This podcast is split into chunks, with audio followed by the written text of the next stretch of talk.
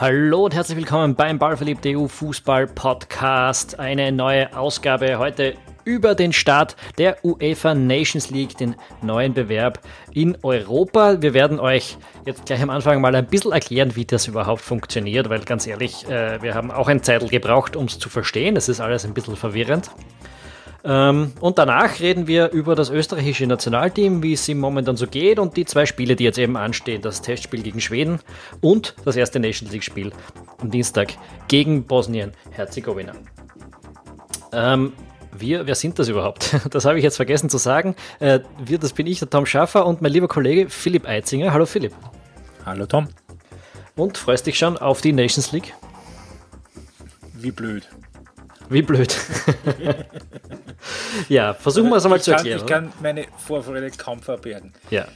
Ja. Äh, reden wir danach nochmal kurz drüber, wie wir das finden. Versuchen wir mal zu erklären, was das überhaupt ist. Also, äh, viele Leute haben uns darum gebeten, weil sie dem Ganzen etwas hilflos gegenüberstehen. Ähm, ich verstehe warum, aber wenn man sich anschaut, ist es eigentlich ganz einfach. Man kann es zumindest sehr einfach runterbrechen. All, alle zwei Jahre soll es einen neuen Bewerb in Europa geben, der heißt UEFA Nations League. Der wird gespielt statt einen Haufen Testspielen. Ähm, jeweils, es gibt vier Ligen, in denen. Also Leistungsstufen. Leistungsstufen, genau. In denen es jeweils Untergruppen gibt. Die Gruppen haben miteinander wenig zu tun, außer dass sie in derselben Leistungsstufe, in derselben Liga sind. Und von diesen Gruppen, die Sieger dieser Nations League steigen auf die Verlierer dieser Gruppe steigen ab. Das ist zum Beispiel für Österreich in der Liga 2, also in der zweiten Leistungsstufe, eine Gruppe mit Bosnien und Nordirland. Einer von den dreien wird in die Liga 3 absteigen, einer von den dreien wird in die, in die Liga 1 aufsteigen. So weit, so einfach. Das beginnt jetzt am Donnerstag, am 6. Oktober und endet bereits im November 2018 wieder. Dann ist das fertig und die Nations League abgeschlossen, die Gruppenphase die Gruppenphase. Das, das sind jetzt quasi drei so Doppelspieltage, einer jetzt, einer im Oktober, einer im November. Das sind genau die gleichen Länderspieltermine, die es immer gegeben hat.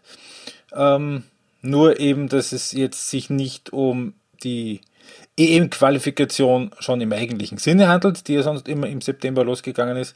Die startet dann im März, da kommen wir später noch dazu, sondern eben diese Nations League. Das sind im Grunde genommen kaum mehr als glorifizierte Testspiele. Allerdings sind sie auch trotz alledem im Hinblick Europameisterschaft 2020 nicht ganz uninteressant, weil die Nations League ist in Wahrheit auch sowas wie eine Hintertür wo man sich eine zweite Chance. Stopp, stopp, stopp, stopp, stopp. Du bringst mir mein ganzes Konzept durcheinander. Ja, passt. Na, wir sind nämlich jetzt noch immer am Ende dieser Gruppenphase der Nations ja. League. Die ist nämlich wichtig für die EM-Qualifikation. Denn wie diese Nations League ausgeht, bestimmt die Setzliste für die EM-Qualifikation. Wenn, die, wenn, die, wenn diese Nations League jetzt im November vorbei ist, dann beginnt im Frühjahr die EM-Qualifikation ganz normal. Zehn Gruppen, die besten zwei aus jeder Gruppe fahren zur Europameisterschaft. 20 Teams kommen zur Europameisterschaft 2020. Und man könnte sagen, bis daher so weit, so gut, so einfach. Aber jetzt wird's wir. Jetzt wird's wir, weil mittendrin, während die Europameisterschaftsqualifikation läuft, im Juni gibt's plötzlich das Final Four Turnier der UEFA Nations League. Das Final Four Turnier ist aus der Ligastufe 1. Die Gruppensieger fahren gemeinsam in ein Land und spielen Halbfinale, Spiel um Platz 3 und Finale aus. Da wird ein Titel in Europa ausgespielt, quasi. Genau. Ähm, wo das stattfindet, ist noch nicht fix, weil es ist ja noch lang hin. Äh, Italien, Portugal und Polen haben sich beworben. Und der Clou ist, dass die alle in einer Gruppe sind in der, in der Nations League, sodass der Sieger dort auf jeden Fall dabei sein wird. Ähm, mal schauen, ob's, ich, ich glaube, es gibt sogar noch die Frage, ob sich noch andere bewerben, aber ziemlich sicher würde ich jetzt mal sagen, in einem dieser Länder wird gespielt. Das wäre naheliegend. So, und weil das mittendrin ist, während der EM-Qualifikation kommen die vier Gruppensieger aus der ersten Leistungsstufe, also einfach nur mal aus, als als Beispiel, wenn wir jetzt sagen, das sind ähm, Frankreich, Belgien, Italien und Spanien, einfach nur mal Hausnummer, werden diese vier Teams bei der Europameisterschaftsqualifikationsauslosung in Fünfergruppen gelost, damit sie zu diesem Zeitpunkt spielfrei sind in der EM-Qualifikation. Alle anderen ist, spielen in Sechsergruppen quasi. Alle anderen spielen in Sechsergruppen. Das ist jetzt eher natürlich nur so ein kleines Detail, aber es erklärt, warum die EM-Qualifikationsauslosung natürlich erst stattfinden kann, wenn die Gruppenphase der Nations League im November vorbei ist. Gut. Jetzt sind wir dabei. Die, die Nations League wird quasi im Juni fertig gespielt. Die EM-Qualifikation wird weitergespielt und die ist im, im, im November 2019 dann ebenfalls vorbei. Wir wissen dann 20 Teams, wie die zur Europameisterschaft fahren. 20 Teams ist komisch, oder? Ja, das ist, ähm, äh, weil wenn man ein bisschen rechnen kann und weiß, dass bei der Europameisterschaft 24 Teams teilnehmen, ja, braucht man keine höhere Ausbildung, um zu erkennen, da fehlen noch vier. Richtig. Und diese vier äh, kommen noch. Also das sind diesmal nicht Gastgeber, weil wir wissen, die EM 2020 wird ja in ganz Europa gespielt. Äh, und genau. vier Gastgeber gibt es schon gar nicht. Äh, das sind jetzt, jetzt im, im, im März 2020, nach der Auslosung für die Europameisterschaft, die ja im Dezember 2019 ist, werden Playoffs aus der UEFA Nations League gespielt. Das bedeutet, die vier besten Teams aus jeder Liga, die sich noch nicht über die Europameisterschaftsqualifikation für die EM qualifizieren konnten, spielen nochmal um vier Plätze. Und das jeweils in einer Liga, das heißt Liga 1, Liga 2, Liga 3 und Liga 4 spielen sich jeweils einen Platz aus in einem Halbfinale und Finale. Das bedeutet, in Liga 4, wo so Kaliber drin sind wie die Färöer, Kosovo, Kasachstan und Georgien, wird sicher ein Team bei der Europameisterschaft 2020 dabei sein. dabei sein. Wir wissen aber erst im März 2020, wer im Juni, 2000, äh, im Juni 2020 wirklich spielt bei dieser Europameisterschaft. Genau. Ähm, das ist eigentlich grundsätzlich auch auf dem Papier jetzt nicht so kompliziert, vor allem in den unteren Gruppen, weil da wird man schon in jeder Gruppe vier zusammenbekommen, die sich nicht qualifiziert haben. Ähm, in der dritten auf jeden Fall, in der vierten auch. Vermutlich wird man es in der zweiten auch noch schaffen, aber es gibt ja, es gibt ja diese zwölf Teams aus der A-Gruppe. Ja. Und dass Frankreich oder Spanien oder England es wirklich schaffen, also dass aus diesen zwölf es vier nicht schaffen sollten, sich über die reguläre Qualifikation zu qualifizieren, das ist ein bisschen schwer vorstellbar. Ein oder zwei wird, wird sicher erwischen, weil das ist immer so. Aber vier? So, und jetzt wird es wirklich kompliziert. Ja, Jetzt rückt nämlich ein Team, wenn, wenn das passieren sollte, dass wirklich nur äh, drei Teams aus der Gruppe 1 sich nicht äh, qualifiziert haben, dann fehlt ein Team für das Playoff. Äh, und dann rückt es aus der Gruppe 2 nach, aus der Liga 2 nach. Das könnte also zum Beispiel Österreich erwischen. Aber das ist nicht das beste Team aus Liga 2, logischerweise, denn äh, das wäre ja ein das Nachteil. Bestrafung. Ja, also das fünftbeste Team, das sich noch nicht qualifiziert hat in Liga 2, spielt dann in Liga 1 bei diesem Playoff mit. Genau. Hoffen wir einfach, dass das nicht passiert, denn ich glaube nicht, dass das alle verstehen werden. Wobei, ich aber trotz alledem glaube, wenn die ganze Geschichte dann rennt, und wenn es dann konkret wird und nicht heißt irgendwie der fünftbeste nicht qualifizierte aus der B-Gruppe, sondern wenn dann da, da steht meinetwegen Nordirland, dann kann man sich ja besser was vorstellen darunter. Genau. Ähm, es ist auf jeden Fall auch in der Theorie nicht ganz leicht. Allerdings, wie gesagt, wenn die Geschichte mehr rennt, wird es wahrscheinlich halb so wild sein, vor allem vor dem Hintergrund, weil ja im Grunde genommen gerade diese sechs Spiele jetzt im, im Herbst ähm, schon offiziell Bewerbsspiele sind, aber, und das ist jetzt schon auch im Vorfeld, eh wie zum Erwarten war, ein bisschen, bisschen zu merken, äh, so dass die ganz große Ernsthaftigkeit und das ganz große, oh, das ist jetzt eine neue Pflichtbewerbung, das sind Be Bewerbsspiele, das ist es eigentlich nicht. Und zwar glaube ich bei den Fans schon gar nicht, aber ich glaube auch bei den Aktiven wird das eher als Vorbereitung gesehen jetzt in Richtung EM-Qualifikation. Wir werden es sehen. Im Endeffekt, ähm, ich glaube schon, dass das Bewerbsspiele werden. Es geht eben schon um was. Es geht eigentlich sogar um ziemlich viel. Es geht um Startplätze, es geht um die, äh, es geht um die Auslosung, ähm, es geht um Punkte. Ähm, mal schauen. Also ich bin Jetzt, ich bin mal vorsichtig skeptisch und sag, oder, oder vorsichtig optimistisch und sage, das wird schon ganz gut gehen. Es klingt jetzt alles sehr kompliziert, aber wir werden es, während es passiert, dann verstehen. Weil wir ja jetzt verstehen, wie die Gruppenphase funktioniert und dann haben wir ein halbes Jahr Zeit, um das Final Four zu verstehen und dann haben wir ein halbes Jahr Zeit, um die Playoffs zu verstehen quasi. Fast ein ganzes sogar. Ja, also es, wir werden das geistig hinkriegen, alle miteinander. Ähm, und, und wir werden verstehen, das ist ein Spiel, da spielt das Nationalteam, da geht es um was. Äh, und ich glaube, dass das immer besser ist als diese Freundschaftskicker, wo man eigentlich nach 45 Minuten jeweils geistig abschaltet. Ne?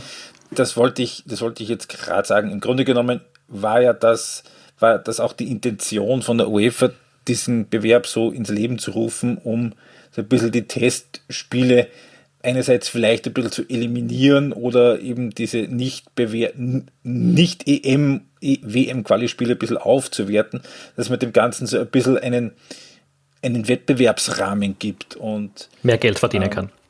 Ja, naja, klar. das ist natürlich zentral vermarktete Freundschaftsspiele, ne? Ist, ja. Ähm, aber ich glaube auch, dass es, dass es für die Mannschaften durchaus was bringen kann, weil sich da Teams treffen, ähm, viermal bzw. sechsmal in der dritten und der vierten Le Leistungsstufe sind es Vierergruppen, ähm, die sich auf relativ gleichem Niveau treffen, wo eben so Spiele dann nicht dabei sind, wo sich halt einer gegen Spanien 90 Minuten hinten reinstellt und hofft, dass es vielleicht weniger als vier Gegentore gibt. Ähm, was, die, was die Ausgeglichenheit der Spieler betrifft, glaube ich schon, dass das ähm, durchaus nicht ganz sinnlos ist. Mhm. Außerdem, äh, die Verbände werden sich auch freuen, weil statt äh, Freundschaftsspielen, wo es teilweise schwer ist, 20.000 Leute ins Happelstadion zu bringen, äh, wird es um was gehen. Vielleicht äh, ist das ein Anreiz, eben, dass die Leute auch mehr ins Stadion gehen. Ähm, ja, äh, übrigens, wir haben gesagt, alle zwei Jahre soll das stattfinden. Ich bin nicht sicher, ob es schon feststeht, aber theoretisch müsste das heißt, im, im Herbst 2020, also unmittelbar nach der Europameisterschaft, müsste die nächste Runde weitergehen. Gleichzeitig ist aber auch die WM-Qualifikation angesetzt. Also wie das ausschaut, schauen wir mal. Bei ich mir schon vorstellen kann, dass dann die WM-Qualifikation genauso wie jetzt die EM-Qualifikation einfach an den fünf Doppelspieltagen irgendwie durchgebracht wird. Also da wird man schon irgendeine Lösung finden. naja, sicher. Wir haben ja Zeit. Die WM 2022 ist ja erst im Dezember, ne? genau so ist es. Und ähm, ich glaube auch, dass sie jetzt, bevor sie da jetzt die Edition 2020, 2021 fixieren, werden sie jetzt erstmal abwarten, wie jetzt einmal die erste läuft. Es ist im Übrigen, äh, das nur als kleiner Sidestep, auch in der CONCACAF-Zone wird so eine Nations League in diesem Herbst jetzt eingeführt. Boah, da werden wir alle vom Fernseher hängen. Also es ist ähm, eine Idee, die auch schon von anderswo übernommen wurde. ja. Gut, äh, das war die Erklärung zu UEFA Nations League. Machen wir das Ganze jetzt äh, zu. Wenn ihr es verstanden habt, freut es uns, wenn ihr unseren Podcast und liked und teilt, damit ihn auch andere verstehen. Hint, hint, hint. Ähm, kommen wir zum Nationalteam, Philipp. Sehr gerne. Äh, wir haben Spiele gegen Schweden und gegen Nordirland vor uns. Wie ist unser Team eigentlich drauf? Ähm, wenn man die Erkenntnisse aus dem letzten Jahr, bzw. aus dem letzten halben Jahr so nimmt, eigentlich nicht so schlecht. Das hat keinen, keinen so schlechten Eindruck hinterlassen. Ähm, hat Spiele gegeben gegen gute Gegner. Äh, ich erinnere mich an das Deutschlandspiel, an das äh, Spiel gegen Russland. Ähm, ein Sieg, der im Nachhinein durch das Viertelfinale von, also den Viertelfinaleinzug von den Russen vielleicht ein bisschen aufgewertet worden ist. Ja, wer der Deutsche ist, aber das, dann ist der Deutsche aber weniger wert, als wir bis jetzt Souveräner gesagt haben. Heimsieg gegen einen WM-Gruppenletzten. Und ein 0 zu 3 gegen Brasilien, wo man aber so ein bisschen den Eindruck einer angezogenen Handbremse hatte, ähm, wenn ich mich da richtig erinnere und ähm, man eher so ein bisschen den Sparingspartner gegeben hat, ähm, uns ähm, Ja. Ich sage, da war die Chance, da war's ein, das war das Team war eigentlich chancenlos einfach. Da war nicht viel mhm. zu holen in diesem Spiel und auch verständlicherweise. Äh, sagt jetzt nicht wahnsinnig viel über die Form aus, weil äh, wir haben gesehen, wie gut Brasilien bei der WM dann auch war, auch wenn es nicht für den ganz großen Wurf, Wurf gereicht hat. Ne? Besser als Deutschland. knapp, knapp besser als Deutschland. ähm, wir, glaube ich, können davon ausgehen, oder zumindest ich gehe davon aus, ich weiß nicht, wie du siehst, äh, dass wir zweimal ein 3-4-3 sehen werden. Ähm, obwohl Foda ja auch zweimal zumindest jetzt auch ein 4-4-2 getestet hat äh, gegen Luxemburg und gegen Uruguay äh, in seiner Amtszeit. Genau, also ich glaube schon, dass es eher die 3-4-3-Variante wird, weil ähm, das schon in den, gerade auch in den drei Spielen vor der Weltmeisterschaft, das System war, das gespielt worden ist. Das das, das 4-4-2, das war im allerersten Spiel vor einem Jahr gegen Uruguay und das hat überhaupt nicht funktioniert. Äh, in Wahrheit trotz des Sieges und das andere war gegen Luxemburg und bei allem Respekt, das war Luxemburg. Hm.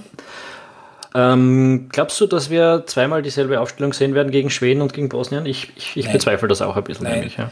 Nein das kann ich mir nicht vorstellen. Ähm, ich weiß jetzt ehrlicherweise, tue ich mir ein bisschen schwer, eben auch zum Einschätzen, wie wichtig dem Franco das, diese Nations League jetzt wirklich ist.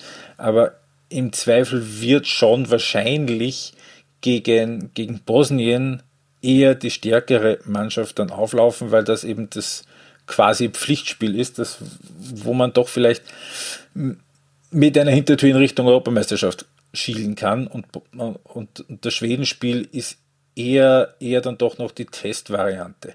Ich glaube allerdings nicht, ähm, dass wir zweimal eine völlig unterschiedliche Mannschaft sehen werden. Ich glaube, dass es nicht nur auf vielleicht zwei oder drei Positionen ein bisschen verschiebt, weil es macht ja auch jetzt nicht mehr wirklich Sinn. Man, er hat jetzt wie viele Spiele gehabt? Ähm, sechs Testspiele jetzt? Ich glaube, ja. Seit der Teamchef ist. Also das war, da war die Zeit schon da, dass man sich auf einen grund grundsätzlichen Stamm irgendwie festlegt. Das sind nur ein, zwei wirkliche Positionen, wo ich mir vorstellen kann, dass der vielleicht ein bisschen hin und her gewechselt wird. Ja, es sind schon ein paar mehr. Reden wir gleich drüber. Also Position 1, der Tormann. Ich glaube, wir werden zweimal den, naja, vielleicht gar nicht zweimal den gleichen, aber wir werden, äh, wir haben jetzt mit Lindner, Strebinger und Stankovic. Ich, ich glaube, Lindner ist momentan noch die Nummer 1. Äh, der ist zwar. Ja, wahrscheinlich schon, ja. Äh, bei den Grasshoppers in Zürich ähm, ist er jetzt gesetzt, hat allerdings einen grauenvollen Saisonstart hinter sich. Ich glaube, zwei Tore pro Spiel bekommen oder mehr. Äh, aber dennoch, er spielt. Äh, das ist wichtig bei, bei Heinz Linden. Das war einige Zeit nicht so. Seine Kollegen allerdings auch, Stankovic und Strebinger, und beide zuletzt ziemlich gut, muss man sagen. Beide mit sehr, sehr guten Leistungen in der letzten Zeit. Wobei man schon auch natürlich sagen muss, dass der Strebinger in seinen Spielen mehr zu tun bekommt mhm. oder be be bekommen hat.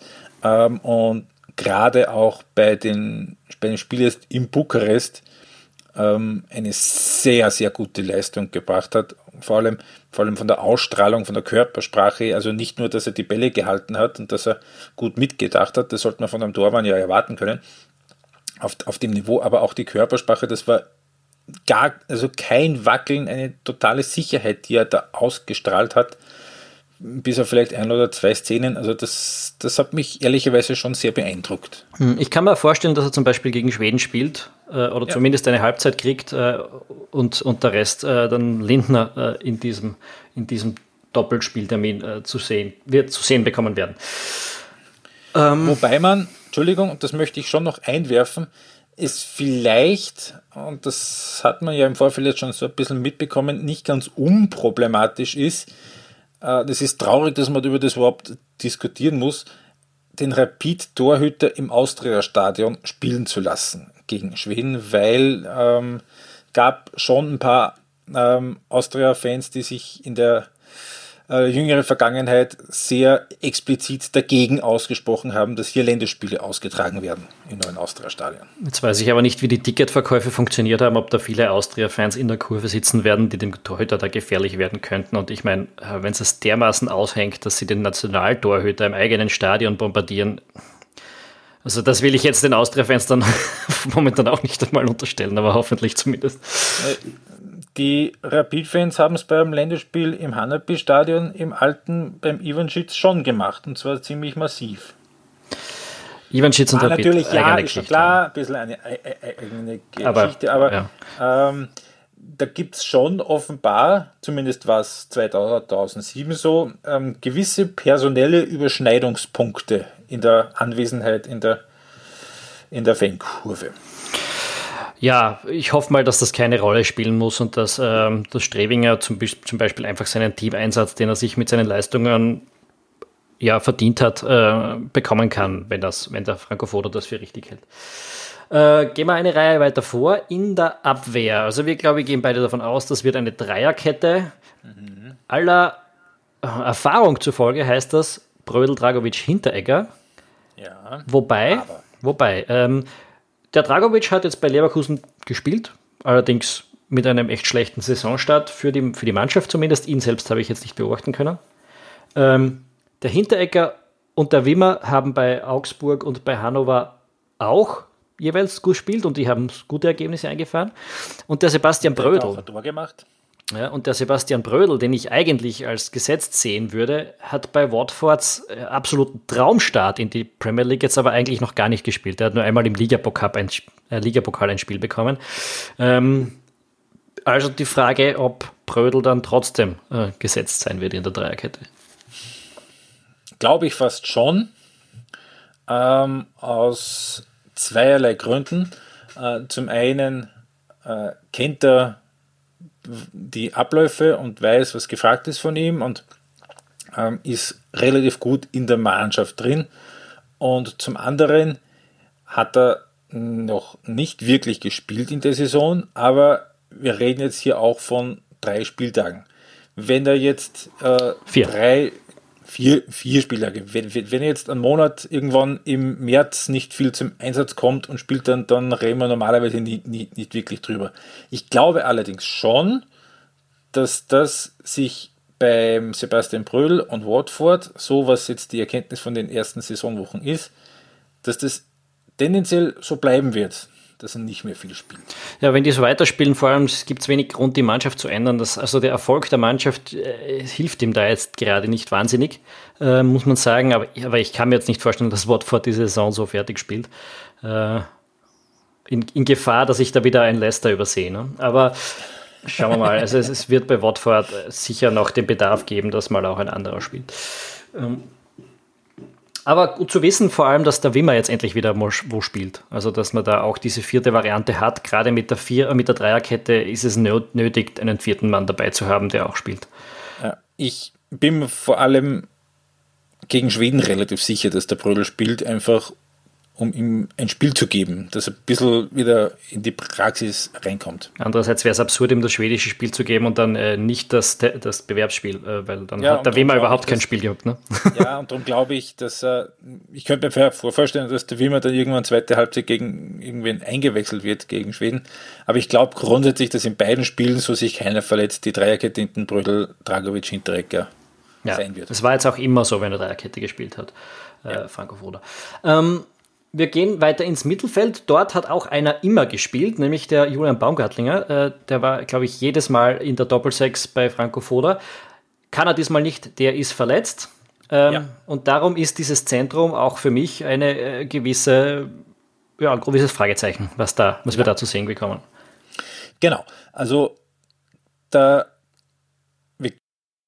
persönlich gehe jetzt mal davon aus, dass der Grillitsch gesetzt sein, sein wird. Ja, das würde ich auch so sehen, ja. Das ähm, auch einfach durch die Tatsache, dass er jetzt einen großartigen Frühling gespielt hat in Hoffenheim ähm, und sich dort wirklich als einer der, der absoluten Schlüsselspieler und Leistungsträger e-, etabliert hat äh, und auch eigentlich im Nationalteam immer eine sehr, sehr gute Figur abgegeben hat. Das ist einer, der unauffällig seine Arbeit macht, aber, aber ähm, sehr, sehr wichtig ist mit seinem Gefühl einfach für, für Räume, ähm, wie sie sind und wie sie äh, entstehen. Also das finde ich schon sehr, sehr gut.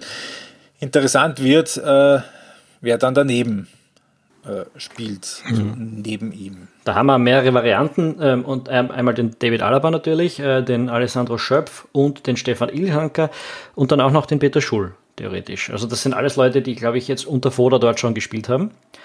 Ähm, wir haben ein extrem großes Angebot an defensiven oder zentralen Mittelfeldspielern im Kader, muss man sagen, dafür, dass es eigentlich nur zwei in dieser Formation gibt. Mm. Also Alaba, Schöpf, Ilzanker, Schul, ich, ist echt wirklich schwierig zu sagen, äh, wer, wenn, wer, wenn er dort auflaufen lässt. Alaba wieder in die Mitte ziehen? Glaube ich nicht. Ähm, es wird davon abhängen, was er, was er will. Ähm, also wenn es eher darum geht, erst einmal defensive Stabilität da im Zentrum herzustellen, dann äh, wird eher der Ilsanker den Zuschlag bekommen. Wenn es darum geht, dass man selber vielleicht was kreieren möchte, dann geht es wahrscheinlich eher in Richtung Schöpf oder Schul. Wobei auch beim Alessandro Schöpf gilt, furchtbar viel gespielt hat er in der noch jungen Saison bei Schalke 04 noch nicht. Und bei Schul gilt, dass das bei Sturm momentan nicht wahnsinnig super ausschaut, auch von, von seiner Seite, großteils, muss ich sagen. Ähm, ja, ein bisschen, ein bisschen eine Wacklerei. Äh, kommt noch dazu, dass man schauen muss, was der Foda links machen will, weil ja dort der David Alaba sonst auch eine Variante ist. Äh, oder eben, oder der Ulmer, der Ulmer ist auch mit. Hm? Äh, ja, ähm, ich ähm, hat aber jetzt geheißen, korrigiere mich, wenn ich das jetzt vertausche, dass gegen Schweden der Alaba Kapitän sein wird und gegen Bosnien der Anautovic. Oder habe ich das jetzt genau vertauscht? Äh, ich habe es jetzt nur gesehen, dass sie tauschen, aber nicht wer wann spielt. Ähm, so. was, was sagt dir das? Ähm, Moment.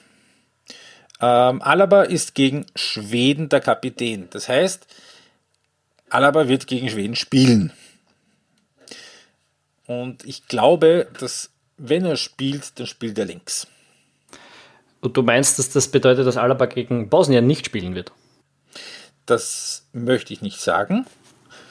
äh, aber gegen Bosnien wird der Anautovic fix spielen. Nein, äh, es ist jetzt, es geht, geht, mir jetzt mehr um die Diskussion, ähm, was jetzt, äh, gerade weil du jetzt gesagt hast, eben zum Beispiel im Schwedenspiel äh, spielt der Alaba in der Mitte oder spielt er links oder spielt vielleicht der Ulmer. Äh, also wir können uns sicher sein, dass Alaba gegen Schweden spielt. Und ich bin mir sicher, dass wenn er spielt, dann spielt er den linken Wingback. Also bis jetzt sag, dann sagst du Alaba, ähm, Alaba, Krilic und gegen Schweden dann Ilsanker oder Schöpf. Eher der Schöpf, weil ähm, gegen Schweden, äh, wenn man die äh, Spielweise bei der WM zugrunde legt und in der WM-Qualifikation zugrunde legt, wird jetzt nicht mit einem Angriffsfurioso in die Generali Arena kommen, gegen die man sich mit äh, einer Dreierkette und zwei defensiven Sechsern zwingend entgegenstellen muss. Ja, Schweden spielt seit Jahr und Tag 4-4-2 mit Doppelsechs. Ähm, können wir dann eh gleich auch noch drüber reden. Forsberg ist nicht dabei, das nimmt den Schweden noch einmal eine Waffe in der Offensive. Ähm, ja, glaube ich auch, dass man sich da nicht allzu stark darauf einstellen muss. Spannend ist auch die rechte Seite, weil du gesagt hast, nur ein, zwei Positionen, wo du nicht sicher bist. Also ich bin mir bei mehreren nicht sicher. Auch rechts Leiner oder Lazaro? Keine Ahnung. Glaubst du? Ja, möglich wäre es. Ähm, sicher bin ich mir nicht. Leiner, weil auch eher in den Spielen, wenn ich jetzt nicht völlig verkehrt bin, in den Spielen vor der WM eher dort gespielt hat, weil er einen sehr, sehr guten Frühling gespielt hat und ähm, weil auch jetzt Salzburg trotz allem schon relativ gut in die Saison gestartet ist. Also das sind jetzt, äh, was war es, elf Pflichtspiele, ähm, neun Siege, zwei Unentschieden. Irgendwie sowas war, ne, oder? Keine Ahnung. Äh, aber du hast recht, du hast recht, Leiner hat eigentlich fast alle, immer gespielt. Ja. Alles gewonnen, bis auf die beiden gegen Roter Stern. Der Leiner war eigentlich immer dabei und der Lazaro ist einer, den du ähm, im Zweifel auch einen Stock weiter vorne spielen lassen könntest. Ja, da, Oder im Zentrum. Da beginnt ja dann der nächste, der nächste Zweifel, nämlich die vordere Dreierreihe. Ich bin mir fast sicher, dass der Marco Arnautovic äh, in der Spitze spielt, vor allem eben, wenn er Kapitän ist gegen Bosnien. Ähm, einfach weil der super in Form ist, auch wenn West Ham einen Katastrophenstart hingelegt hat, das hat mit ihm überhaupt nichts zu tun. Ich habe mir ein paar Spiele angeschaut. Solange der am Platz ist, ist er gefährlich, ist er äh, trickreich, ist er ist einfach alles über West Ham, bei West Ham über ihn gelaufen. Genau, und er spielt bei West Ham auch Sturmspitze. Ja. Das ist auch genau die Position, die er, die er, die er da einnimmt. Und äh, das ist auch fast konstant bei Foda gewesen, dass der Anatovic vorne ist. Das ja. war genau einmal nicht so. Da hat äh, Burgstaller gespielt. Vielleicht sehen wir das gegen Schweden. ähm, aber das, äh, davon würde ich ausgehen. Links und rechts davon, das war bis jetzt eigentlich alles, was man sich ausdenken kann. Ähm, ich glaube, ich habe es mir kurz rausgeschrieben. Schull und Schöpf gegen Deutschland, Schaub und Keins gegen Russland, Lazaro und Anatovic gegen Schweden. Äh, Slowenien. Äh, Entschuldigung, Slowenien. Also alles irgendwie, da gibt es noch keine Konstante und wie das jetzt gegen diese beiden Mannschaften ausschaut, das ist eben eine Position oder das sind zwei Positionen, wo ich mir ganz sicher bin, dass wir zweimal unterschiedliche Aufstellungen sehen werden. Ja. Ähm, auch weil es natürlich die Möglichkeit gibt, um äh, die, Raum, die Raumabdeckung zu variieren, mal ein bisschen weiter innen, mal ein bisschen weiter außen zu spielen mit diesen Außenspielern. Ähm, und da kommen wir dann jetzt langsam, glaube ich, zu den Gegnern, äh, ja. Ja, die, wir, die uns jetzt da erwarten. Das sind die Schweden, wir haben schon ein bisschen was gesagt 4-4-2, Doppel-6. Äh, das wird übrigens in der Nations League niemand von den österreichischen Gegnern spielen. 4-4-2. Äh, ich frage mich schon, was genau der Hintergrund bei diesem Testspiel demnach ist. Ähm, und äh, es fehlt eben Forsberg. Die Schweden werden mit einer relativ anonymen Truppe daherkommen. Ja. Sie selbst bereiten sich darauf vor, gegen die Türkei und gegen Russland zu spielen. Äh, ist auch eine Liga 2. Also ist gut möglich, dass das wieder ein Playoff-Spiel dann später wird. Das, ja. ist durchaus, das ist durchaus denkbar. Naja, das 4-4-2 an sich, das wird jetzt äh, weder Bosnien noch Nordirland spielen. Allerdings äh, diese, Defi die, diese defensive Spielweise, die ist zumindest gegen Nordirland schon bis zum gewissen Grad zum Erwarten. Und da geht es dann schon auch darum, vielleicht äh, spielerische Lösungen zu finden, wie man eben einen, einen eher destruktiv eingestellten Gegner ähm, dann doch vielleicht knacken kann. Also das ist natürlich dann bei, bei, bei Nordirland mit einem anderen System, aber grund, grundsätzlich verstehe ich schon die Intention dahinter, äh, dass man, dass man auch gegen ein dezidiert defensives Team dann auch mal spielt. Mhm. Ja, ist ein Argument. Ähm, gespielt wird das Spiel in der Generali Arena. Es ist, es ist ein klassisches Testspiel. Ich glaube, wir werden daraus jetzt nicht wahnsinnig Nein. viel erfahren. Insgesamt äh, müssen wir auch vielleicht gar nicht so viel vorher drüber sagen. Ähm, wichtiger ist eben dieses Spiel am Dienstag auswärts gegen Bosnien-Herzegowina. In Senica, genau. Äh, das wird das erste Pflichtspiel sein vom Franco Foda nach knapp einem Jahr im Amt. Und ich muss jetzt ehrlicherweise sagen, furchtbar viel mit der Spielweise von Bosnien habe ich mich ehrlicherweise nicht auseinandergesetzt. Ich habe mir schon ein bisschen angeschaut, wie sie zumindest so gespielt haben in den letzten äh, Monaten und Jahren. Und es war immer entweder ein 4-2-3-1 oder ein 4-3-3, das sie auf den Platz gestellt haben. Was ich interessant gefunden habe, ist, dass beim Testspiel gegen Senegal im März, das war ein 0 0, ähm, Senegal ein, ein eine Art 3-4-3 gespielt hat. Also vielleicht ein Hinweis darauf, dass dieses 4-2-3-1, was die Bosnier da gespielt haben, äh, gegen Österreich kommen wird. Äh, es ist auch keine große Mannschaft, die Bosnien schickt. Man kennt einen Pjanic, man kennt einen Edin Dzeko. Man kennt ein paar andere Namen, aber es sind da jetzt nicht mehr die ganz großen Superstars sonst dabei. Nein, die, ähm, die, die Zeit der, der, der großen Generation, die sich eigentlich für drei, vier Turniere qualifizieren hätte müssen, aber es nur bei einem geschafft hat, die ist jetzt weitgehend einmal also ein bisschen abgetreten. Also das waren so Leute wie ähm, äh, Zvesta Misimovic und Vedat Ibišević und Haris Medunjanin. Die sind jetzt alle nicht mehr dabei. Du hast äh, völlig recht, das schaut jetzt alles relativ anonym aus. Äh, da sind so Leute dabei wie ein Darko Todorovic zum Beispiel von Red Bull Salzburg, wo ich ehrlicherweise sagen muss, der ist mir noch nicht viel untergekommen da in Salzburg. Mhm. Ähm, und es, äh, schaut alles relativ anonym aus. Ähm, hat im Übrigen auch im Vorfeld eine äh, etwas eigenwillige Geschichte gegeben mit dem ähm, jetzt seit kurzem amtierenden Teamchef von Bosnien-Herzegowina, Robert Prosinecki, kennen wir, äh, der hat sich nämlich überworfen mit dem Torhüter, mit Asmir Begovic, kennen wir aus der Premier League. Ähm, das war nämlich offenbar so, dass äh, der Prosinecki dem Begovic irgendwie bei Amtsantritt gesagt hat, du sinngemäß su, ähm, such dir mal ein Spiel aus, wo, also ein Doppelspieltag, wo ich dich mal ein bisschen schone, wo, wo du nicht dabei bist, weil du bist eh, du bist eh gesetzt. Hat der Begovic dann gesagt, na passt, den Juni-Termin, den lassen wir dann einmal aus. Und wie es jetzt zur Nominierung gekommen ist für den neuen Kader, hat der Prosinecki gesagt, Begovic ist raus, weil ich kann keine Spieler bra brauchen, äh, die sich ihre Länderspiele aussuchen wollen. Schöne Geschichte. Gratuliere. Äh, ja. Prosinecki hm, als Trainer bis jetzt sechs Spiele mit Bosnien ist noch nicht ganz einzuschätzen, also äh, wohin es die Reise da gehen wird äh, für die Bosnier. Das wird sicher, das wird, das wird aber etwas sein, das wir wissen, wenn das Spiel angepfiffen ist, ein bisschen besser zumindest, denn ähm, während wir, die Österreicher, ja schon gegen, Nord, äh, gegen, gegen Schweden testen, spielt äh, Bosnien das erste Spiel in Nordirland der, der Nations League. Genau. Weil das ist ja eine Dreiergruppe, das heißt, einer hat immer spielfrei. Ähm, demnach, ja. Demnach haben die je jeweils anderen dann äh, Zeit, sich äh, gegenseitig zu testen. Du hast das vorhin angesprochen, bei Schweden ist das ja auch so, die haben dann äh, eben die Türken und die Russen in ihrer Dreiergruppe. Und darum gibt es auch noch ringsherum diverse andere tatsächliche Testspiele, einfach weil sie es können. Ja, weil Termine frei sind. Auch für Österreich gilt das ja beim nächsten Doppeltermin glaube ich, ist es, spielt man dann gegen Dänemark.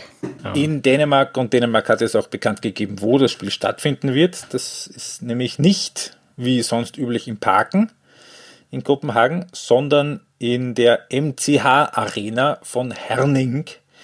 Da ist, das Stadion des mittlerweile zweifachen Meisters und auch amtierenden Meisters FC Midtjylland. Gut, ich glaube, wir sind durch, oder? Wir haben es alles gesprochen, was wir da. Äh, würde ich jetzt auch soweit sagen. Ja. ja. Gut, ähm, dann weisen wir noch darauf hin, dass du auf Ballverliebt eine super Analyse zur WM-Qualifikation des Frauenfußballnationalteams in Österreich geschrieben hast. Ähm, unter anderem mit spannenden Aspekten zu einer radikalen neuen Taktik. Äh, lest euch das durch, ballverliebt.eu.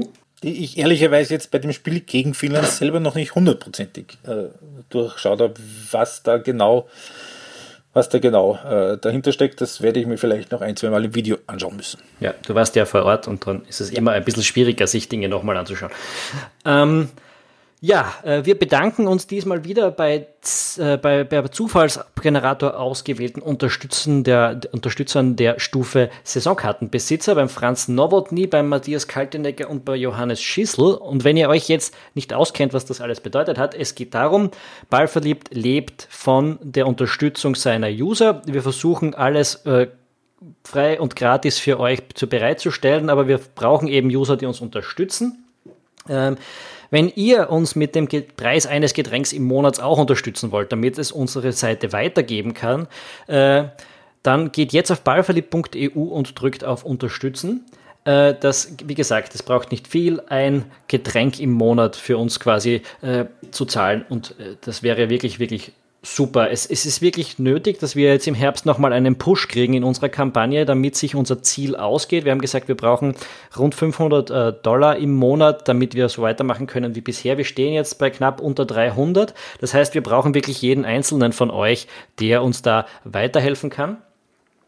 Äh, und wenn ihr uns schon unterstützt oder wenn ihr darüber hinaus noch etwas sucht, das uns wirklich sehr weiterhilft, dann äh, unterstützt uns darin, darin äh, neue Leute zu finden, indem ihr eure fußballbegeisterten Freunde auf Ballverliebt hinweist, ihnen von diesem Podcast erzählt, ihnen sagt, wie man einen Podcast abonniert und wie man bei, vor allem unseren abonniert.